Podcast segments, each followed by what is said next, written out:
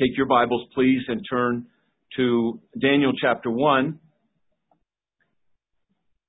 As we've been doing a series on the book of Daniel, my challenge to you is to share Daniel chapter 4, verse 17 with someone. Because somebody that you're around working with or in your neighborhood community, they're going to say, What in the world is going on here? Why is this happening? Daniel chapter 4 verse 17 says the Most High rules in the kingdom of men. Whatever's happening is God is bringing things about to bring in the kingdom of Jesus Christ. That's what's happening. And we might not understand exactly how all it's going to work out, but that's what's happening. The kingdom of Jesus Christ is coming. He rules in the kingdom of men. He giveth it to whomsoever he will. That's our theme verse for God's sovereign rule over human history. Last week we talked about how in their Babylonian training, Nebuchadnezzar wanted to change the names of these four young men, Daniel, Hananiah, Azariah, Mishael, in order to change their identity so that they would take on the service, the worship, the fear, and praying to the gods of Babylon. And so we talked about this last week, but they do not embrace their names. In fact, in this chapter, as it moves forward, twice the names of Hananiah, Mishael, and Azariah are mentioned, and not their Babylonian names. And Daniel is always referred to as Daniel, not Belteshazzar, in this particular chapter. So they don't embrace the compromise with the world, and we're going to continue to see that as we look this morning at a message I've entitled God's Everyday Miracles. We know Daniel for its incredible, stupendous miracles. Daniel being saved out of the lion's den, or these three Hebrew children being saved out of the fiery furnace. But in Daniel chapter 1, there's miracle of deliverance, but it's like an everyday kind of a miracle. Maybe not as stupendous, but it's God breaking into their lives and doing what needs to be done. God does what he needs to do to deliver his people. And that's what he does in chapter 1. It's an everyday miracle. I hope we can find great encouragement as we look in this passage today. So let's bow together in prayer and ask our Father's help. Thank you, Lord, for Daniel and these three young men who lived out the identity that you gave to them and that by their strength and the grace that you gave to them, Lord, even especially Daniel, we see he outlived. He outlived the Babylonian kingdom and the king and the gods of Babylon. And so, Lord, thank you that you always do have a faithful remnant of children who will not compromise, but who will continue steadfast. May we be of those people for you today, Lord God, in this pagan culture of America that we are living in. Help us to have the power of your Spirit to endure, to continue, even as Daniel did in his days. And now we pray that you'll bless this time in Jesus' name. Amen. So they tried to change Daniel's identity, but I love the first two words of verse 8. What does it say? But Daniel. And then we can go, he purposed. But Daniel purposed. And we looked last week, they tried to change his identity, but he kept referring to himself as I, Daniel. I, Daniel. You know why? Because he purposed. But Daniel purposed in his heart. The miracles of this chapter have an everyday kind of quality to them. God's everyday kind of miracle. And I want us to know this today. This hand representing the hand of God. God is reaching out to all of us to say, come unto me. And He wants to do these kind of everyday glorious miracles in our life. And we know on the other hand, we know that, as we mentioned, God is sovereign over the world. And yes, we sing, He's got the whole world. Where? In His hand. And He does. But if the whole world's in His hand, guess who's there? You as well, and me. We're in His hand as well. Sometimes we just kind of go on in our life. Yeah, I know I'm in God's hand, but this picture kind of pictures people in His hand, but just walking along, maybe not fully cognizant, maybe a bit oblivious to what's going on. But God wants to do mighty works, and He has done a mighty work for us, and He's doing miracles as well. in our lives if we will open our eyes to those miracles. I read an amazing story in the Iranian Revolution. That's the name of the book, written by Joel Rosenberg. Joel Rosenberg also wrote another book called Epicenter. If you've ever read that, it's an excellent book. But Joel Rosenberg writes about a Muslim man named Shakir. Shakir was raised Muslim and he became a jihadi cell leader. This is in Iraq. He was a radical Islamic terrorist, a jihadi leader. He was teaching others the Quran. He was teaching others how to do RPGs. That is, rocket propelled grenades. How to use AK-47s. How to fight jihad. How to bring in Sharia law. He was a jihadi cell commander. One day, one of Shakir's disciples who works in a, who worked in a machine shop somebody brought a whole box of Bibles to that particular machine shop and spread them out and gave them out to everybody that was working there.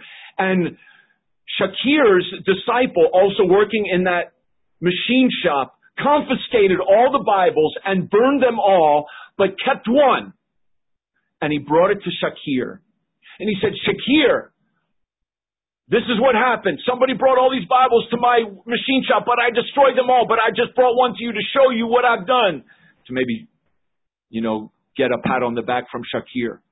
But then he also said, and Shakir, I brought you this one New Testament so that you would read it so that we will know how to counter the lies of this book. So Shakir brought it home thinking he's got to learn the New Testament in order to teach these other Muslims what's wrong with it and why they're Muslim.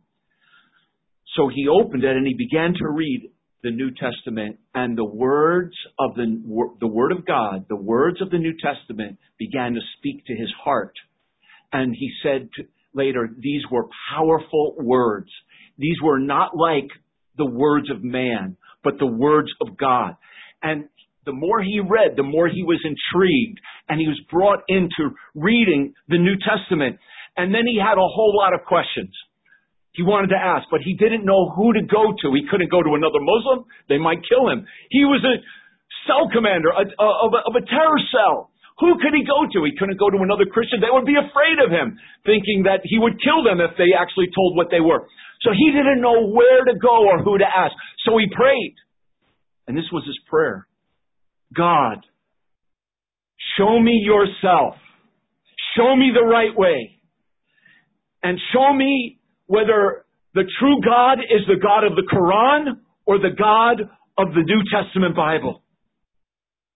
And that was his prayer. That night he had a dream. And this is the reason I'm telling this story.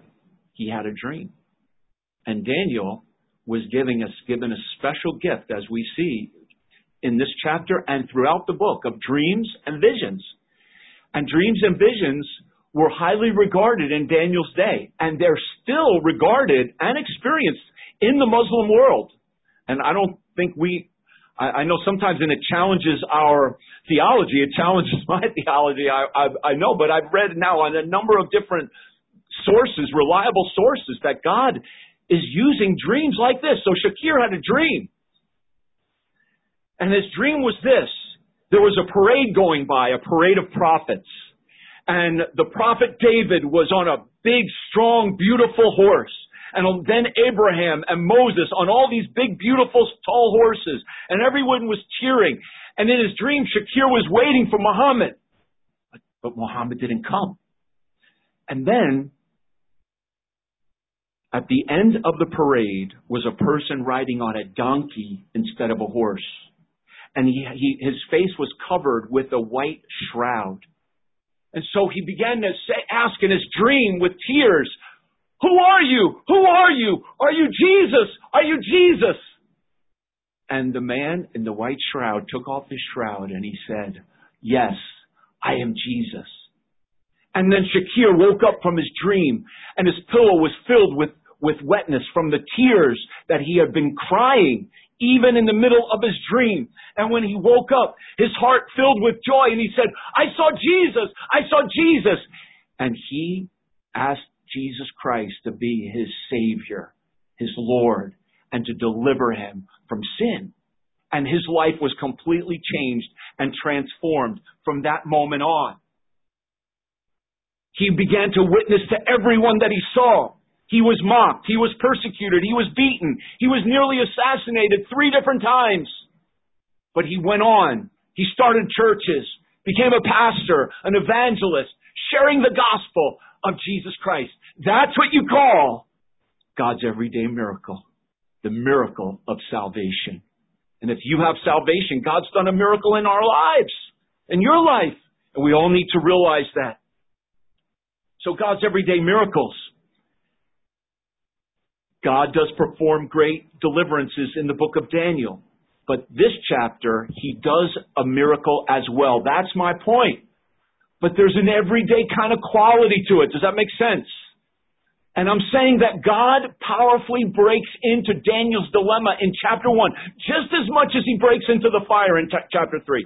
Just as much as he breaks into the lion's den in chapter 6. He breaks into Daniel's situation being trained in Nebuchadnezzar's court to deliver him in the way that Daniel needed him to be, to deliver him at that moment. So how? How does God do his everyday miracle in Daniel's life and how can he do it in our life as well? That's the message. So the first thing we see is that God delivers Daniel with an everyday miracle by his by Daniel's determined heart. God gave Daniel a heart not to defile himself, as it says, but Daniel purposed in his heart that he would not defile himself with the portion of the king's meat. What a miracle! It's a miracle.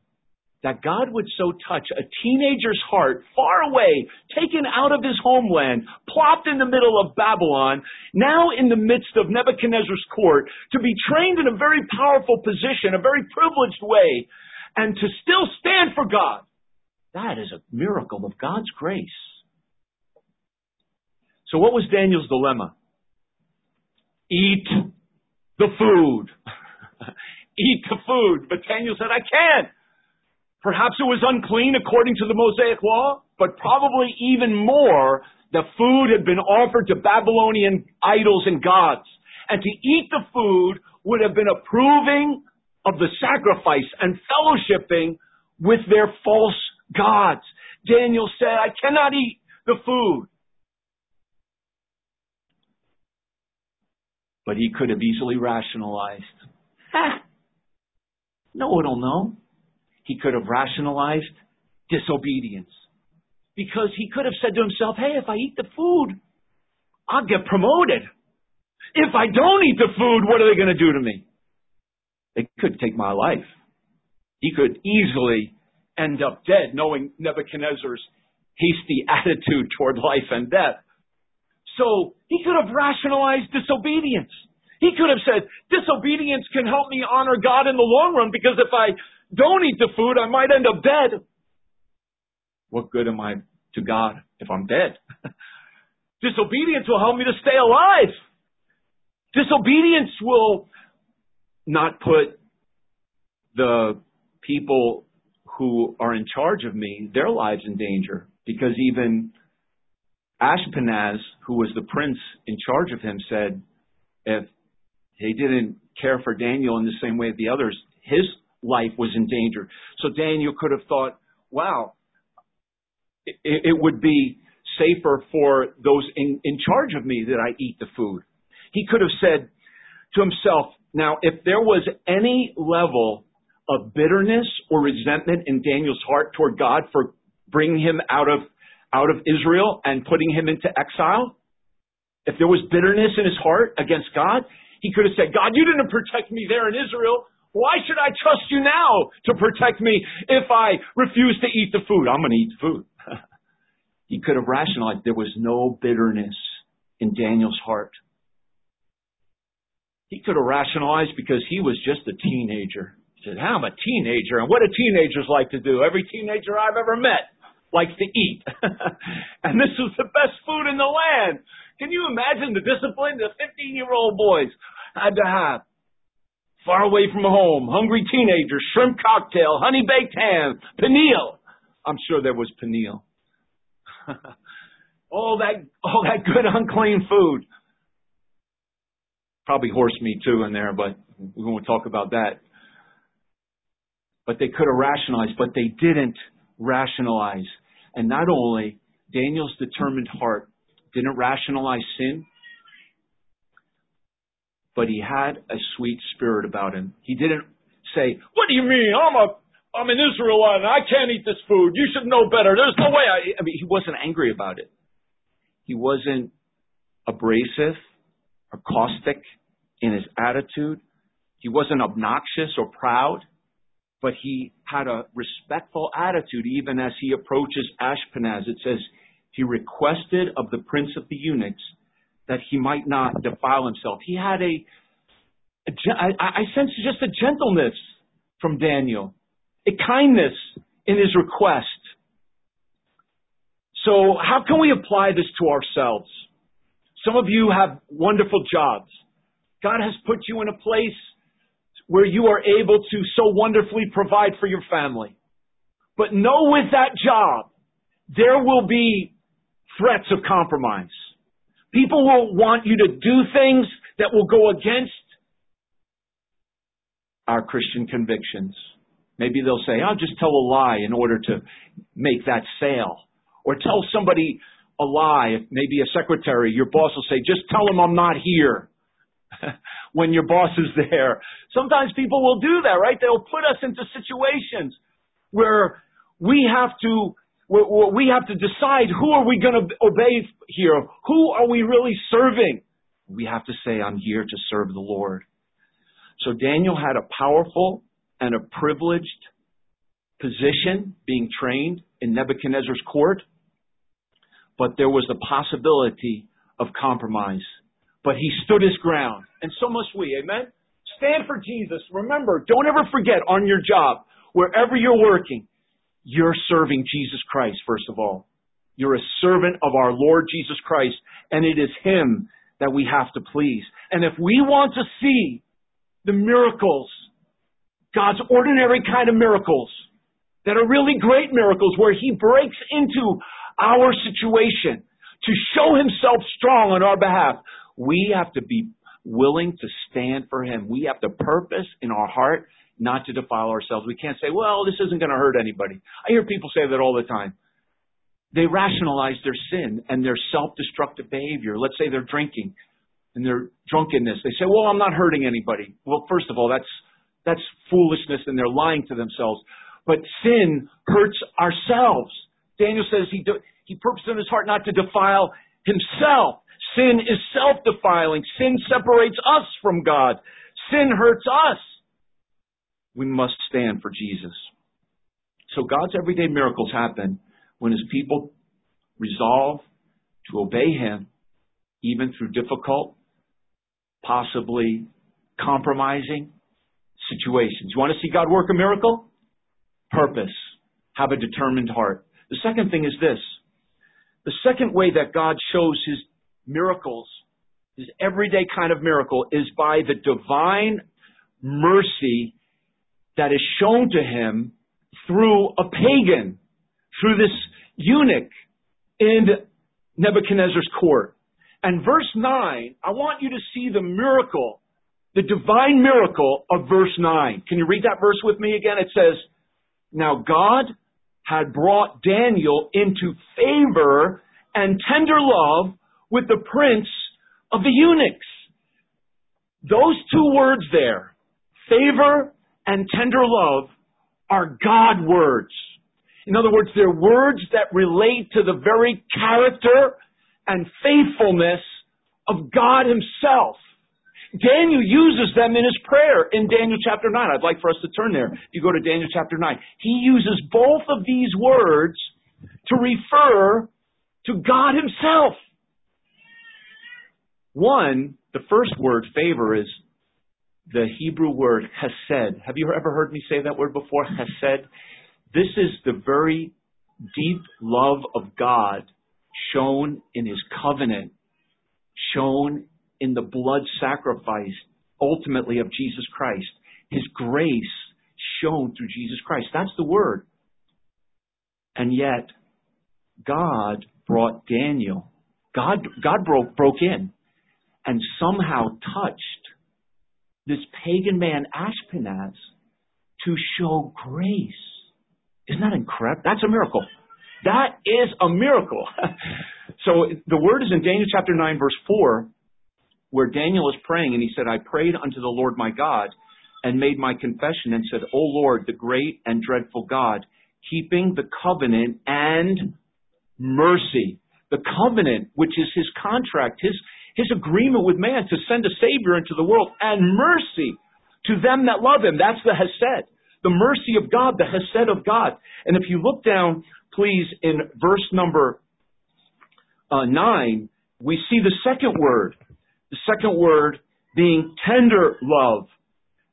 And that's also a word that relates to God's love and mercy and forgiveness itself. In Daniel chapter 9, verse 9, where the scripture says, To the Lord our God belongs mercies. That's the word for tender love.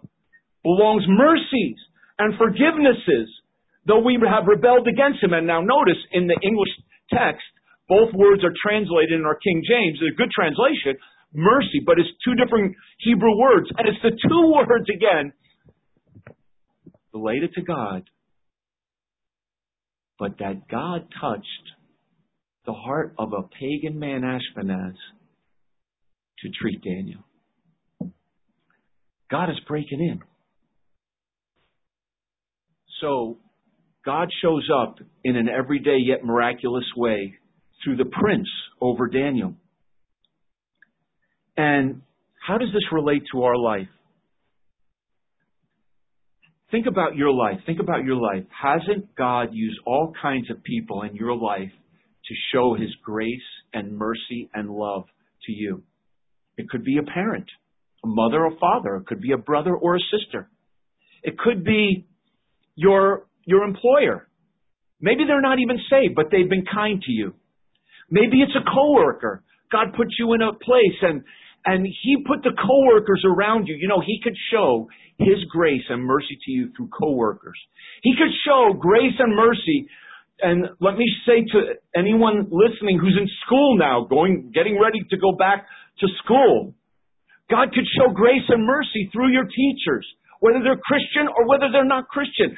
Pray that God would put that right teacher there for you and that you would even see the love of God at work in giving you the teacher that He's given to you. Don't complain. Receive that from the Lord. Your boss, your employer. Some people are, in life are really scary. You ever take a driving test? The division of motor, the DMV person that actually you have to do the driving test with, those guys are frightening, or the women, if it's, it could be a, a woman. I mean, that's a, one of the scariest times of my life is when I had to do my driving test. But God could even show His grace and mercy through the DMV uh, test person. What do you call him? I can't think. But He could show His grace and mercy through a doctor who gives you an early diagnosis on an illness. He could show grace and mercy through a realtor to show you a, a, a place, an apartment or house you didn't even know was there, but he says, oh, I've got a really good place for you. God could show grace and mercy through a banker who gives you a good interest rate. God could show grace and mercy to you through the guy you buy coffee from at the deli. I mean, on and on we could go. You have to see how God is at work and putting people around you like Ashpenaz, and he could show his Hesed through people around us. That's his miracles on an everyday basis. So Ashpenaz, though, he was a little bit concerned because he's like, hey, Daniel, I really appreciate you, but if you don't eat this food, guess what Nebuchadnezzar might do to me if you're not looking so happy in his presence? You had to be happy around the king. Like the king was like, I'm the king, so you better be happy around me. How dare you not be happy around me? If you're not happy around me, off with your head. You know that that's the way it was back in those days. So that's what Ashpenaz is saying. If you go before the king and you don't have a cheerful countenance because you have been not been eating the food, verse 10, you, you, my head's in danger. you might sever my head from my body. So then they did approving. And then God's mercy is also shown, not just through the prince, but through the test, through the proving. And that's in verse number 12. He says, Prove thy servants then for 10 days. The number 10 seems to pop up in this passage 10 days and 10 times smarter. I don't know why, but he says, Prove your servants 10 days. And then we're just going to eat. The, the, the word in our text here is what? Pulse. And it appears in verse 12 and 16. Only two times it appears in the Old Testament. Now, pulse does not just mean they were going to eat spinach. Although Popeye was pretty strong. Every commercial, every cartoon I ever saw with Popeye, man, the spinach worked. Have you ever seen spinach not work for Popeye? It didn't do that for me, but I don't know. But it wasn't just green veggies. The word itself from the lexicons I looked at, it means food that grows from seed sown. So it could be grain, it could be beans, it could be bread from the grain. So it was protein as well as fruits and vegetables. And so I'm sure it was good, but not as tasty as maybe that Babylonian food as it was being prepared. But after 10 days, it says they were in verse number 15, and the emphasis on the text as well, it's more on their face than their body. And their face, it says, was fairer, and the word there means happy. In other words, by the food they were eating, you could tell they were enjoying it. And then fatter, they didn't lose weight. Now, is it a miracle that they actually put on weight in the 10 days by eating this particular diet? Is that a miracle in itself? Well, let me ask you this. Have you ever put on 10 pounds in 10 days? Does it, how, how many days does it take for you to put on some weight? it could happen pretty quickly. I think if you have like Thanksgiving feast and you know it's like over that weekend you say, "Oh wow, I just put on ten pounds," you know. I'm not sure whether this was the miracle in itself, although it could be that by eating this diet, they were putting God to the test and they were showing that they could eat that food and still remain happy and healthy. But I think that was the real miracle in the sense that they didn't have the attitude by not eating the king's food that they were missing out on anything. And they were actually content. They were happy. They were rejoicing that they were not eating that food, but they were obeying God. That's really, the, I believe, the ultimate miracle. And then that came out upon their appearance and their physique. Have you ever, let me, let me ask you this question. Have you ever missed a family party or meal and then they were telling you how great the food was and how you missed out and you got grumpy because you missed out on all that good food and delicious dessert? Has that ever, I ha, it's happened to me. Matter of fact, I remember one time very clearly, I was a kid and on Friday night, Star Trek was on at 9 o'clock. And my bedtime was 9 o'clock.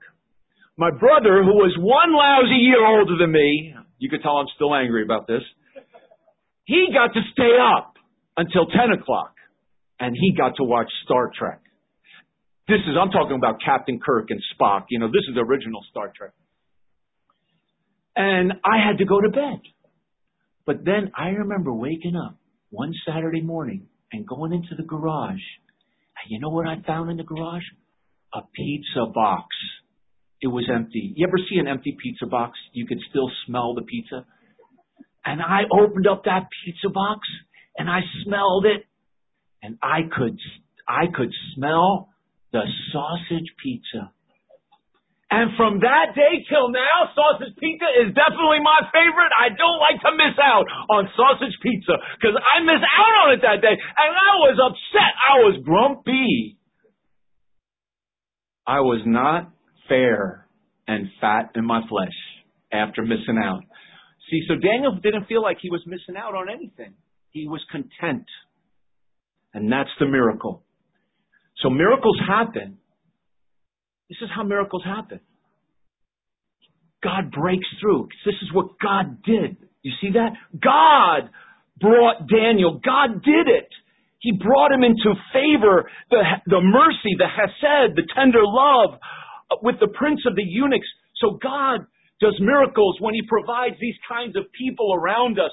And then we are able to work with them so that we can live out our faith. So in other words, what do you do if, to your boss if he keeps putting you in a position, if he puts you in a position of compromise that you have to tell a lie? You have to stand up and purpose in your heart. Say, hey, I'm a Christian. I really appreciate my job and I love you and I want to do the best I can, but I can't lie. I can't steal. Sometimes they're going to want you to steal. You can't steal. We're, we're Christians. Or, you know, some, sometimes Christians are being told they have to work on Sunday. I know Christians who who, who sometimes they go to their boss and they appeal to them and say, would it be okay if I could have Sunday off or at least come in later if, if I have to work Sunday? So, I mean, work with them. And, and so sometimes God provides those kinds of people who will work with us so that we can live out our faith in all good conscience. That's the miracle of God. The third thing is this. God's deliverance comes through Daniel's determined heart, through his divine care for them in his circumstances, and finally through the diligent effort of these four Hebrew children. Verses 17 to the end of the chapter. Now, verse 17 is a rich verse.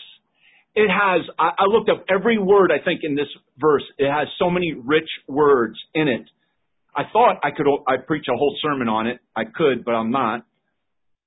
But let's look at it. It says, as for these four children, God gave them, and what did He give them?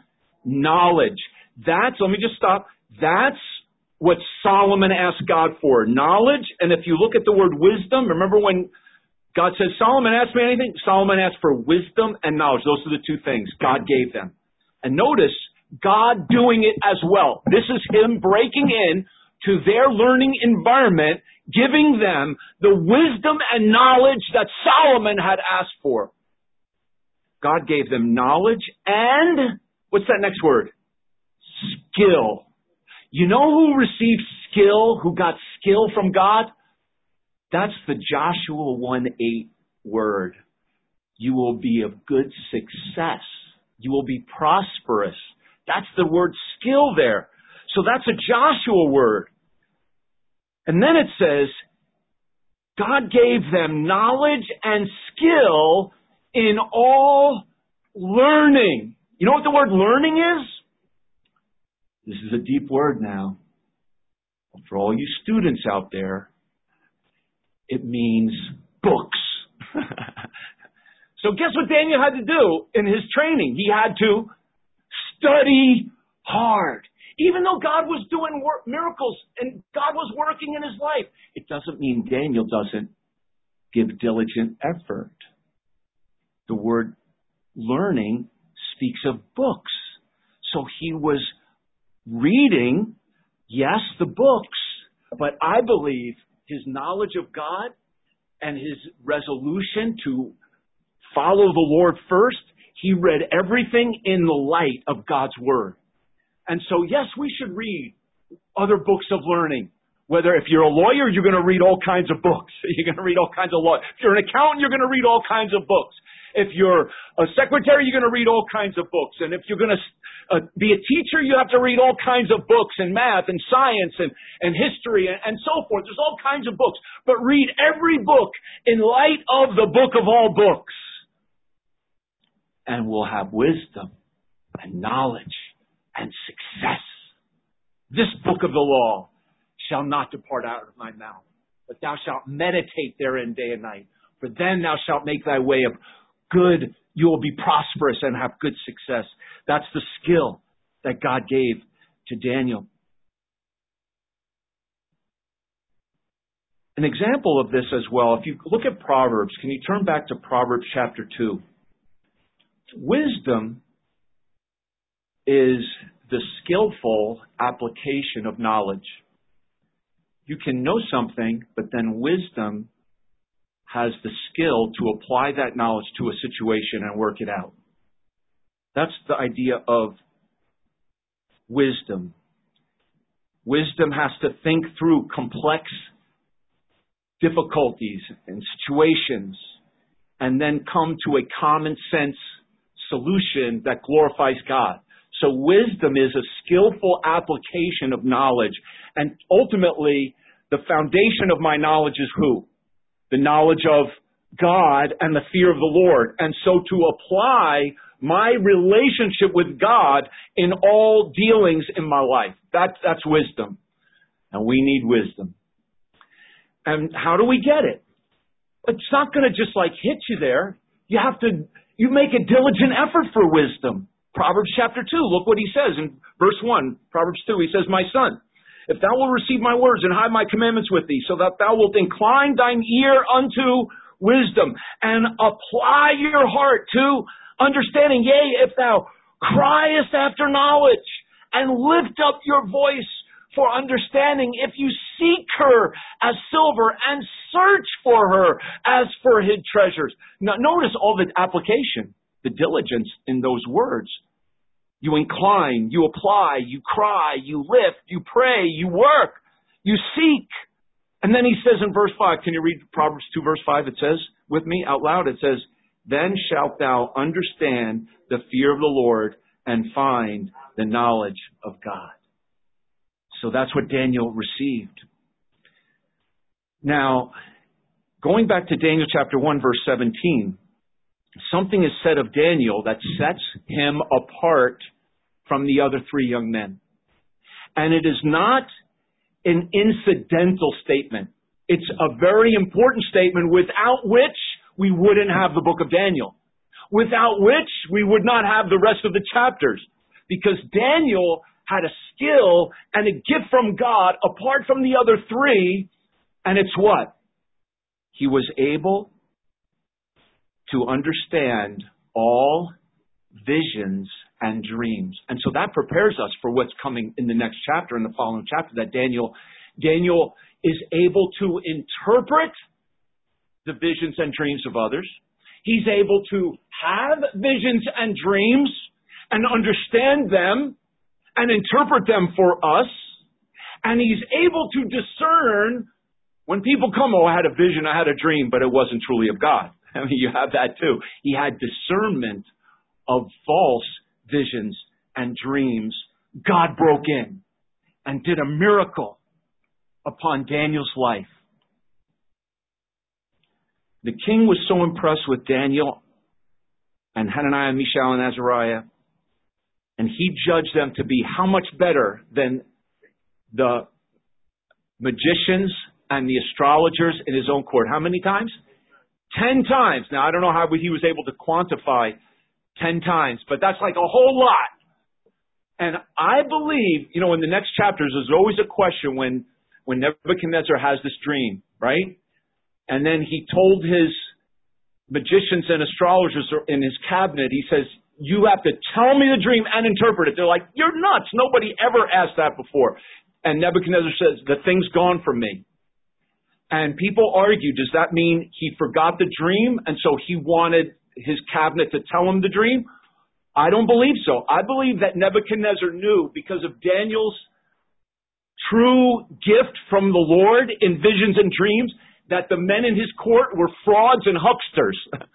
they were charlatans, and he was putting them to the test because he knew that they were just like playing him as a playing him like a fiddle, playing him for a fool. And Nebuchadnezzar was tired of their games. Well, that's the next chapter. But the point is, is that Nebuchadnezzar sees that Daniel and his friends are ten times better than these magicians and astrologers. And by the way, those words speak of those people who had touch with the spirit world, those who would use spells and incantations to communicate with dead spirits. That's what the, those words magicians and astrologers refer to. So Daniel and his friends exercised all diligent effort, but yet, and God broke through and did a miracle. So that's, that's, what, that's how we live, brothers and sisters. Give all you can. Now, not all of us are going to be Daniel. Hananiah, Mishael, and Azariah, they were not Daniel. Daniel was given a special gift more than them. Are you okay with that? Are you okay with it that somebody actually makes a better grade than you, even though you both are studied equally hard? Sometimes.